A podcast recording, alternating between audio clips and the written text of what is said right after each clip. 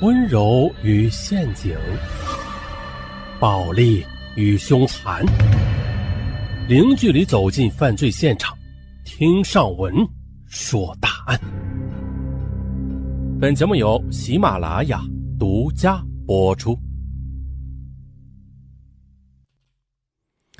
二零一三年九月二十六日这天晚上六点多钟，下了班的关红辉刚回到家呢，就接到交通大队打来的电话。说他的女朋友郭文娜不幸遭遇车祸，被送到医院之后已经死亡。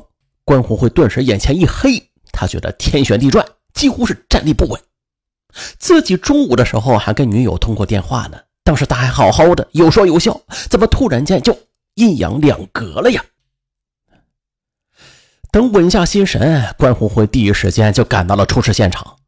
根据现场的交警介绍，郭文娜是在过马路的时候。被一辆疾驰而来的面包车从背后给撞飞，当即不省人事。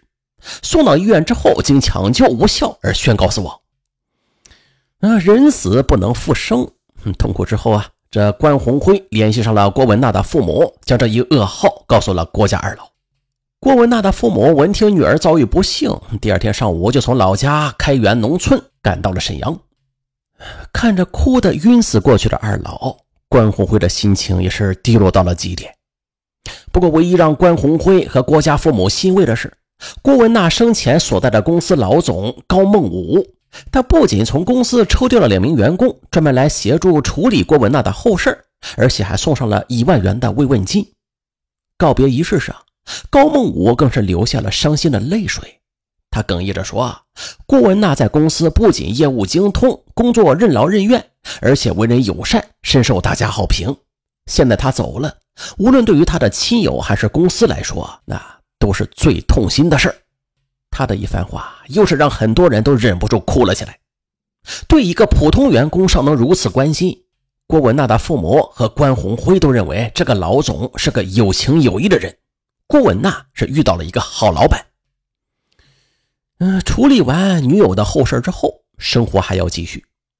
可是接下来很长一段时间里吧，无论如何调整。关红辉都无法从痛苦的泥潭里走出来。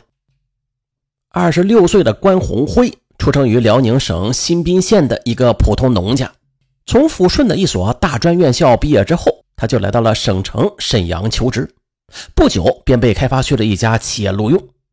二零一二年十月中旬的一天晚上，关红辉接到大学同学的电话，邀请他一起去聚聚。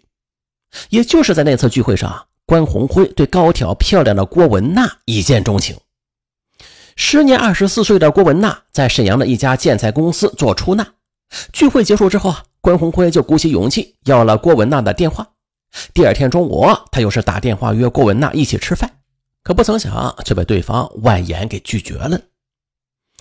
嗯，相信真心能使石头开花的关红辉，接下来就对郭文娜开展了锲而不舍的追求。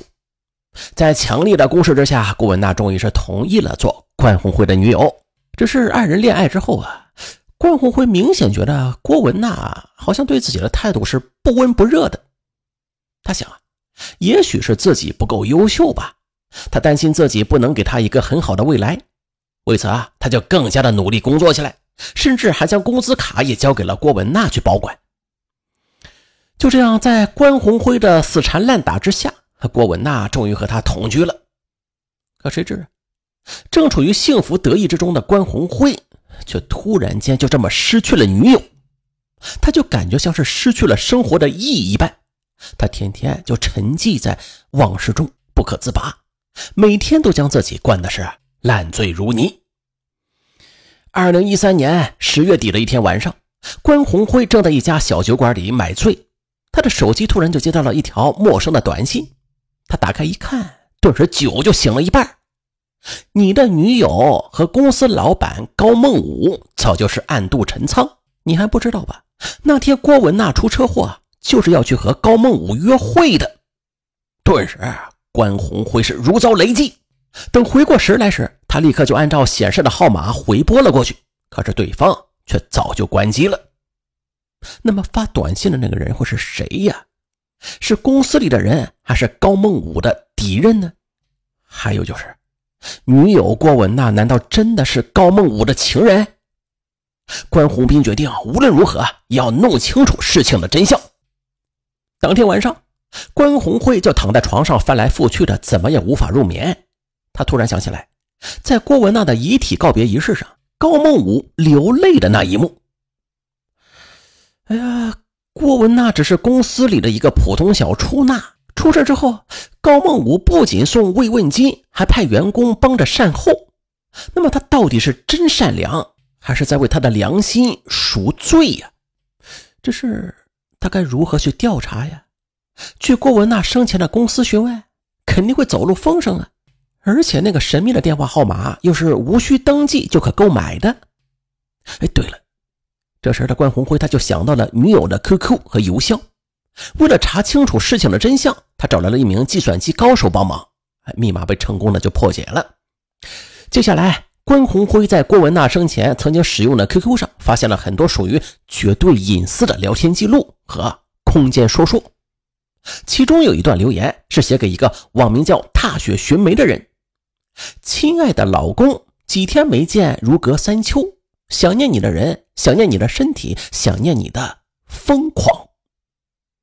关红辉无法看完，又点开了下一封。亲爱的，一夜缠绵之后，你说你年纪大了，但是我感觉你还很年轻，特别有激情，最起码比我那愚钝的男友强多了。我特别喜欢你从背后抱着我的感觉。好嘛。自己将她视为女神，他给自己的评价却是愚钝。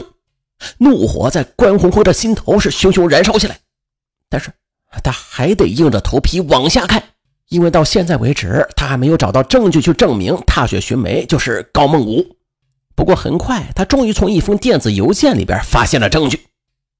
宝贝，我虽然在公司里是老总，但是现在公司业务，特别是财务这一块，还要指望你呢，娜娜。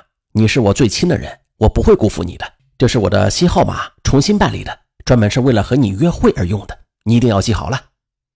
随后，关红辉还在郭文娜 QQ 聊天记录和邮箱中啊，发现了大量的打情骂俏的信息，让人根本就无法把这些信息与平时那个文静婉约的漂亮女友联系在一起。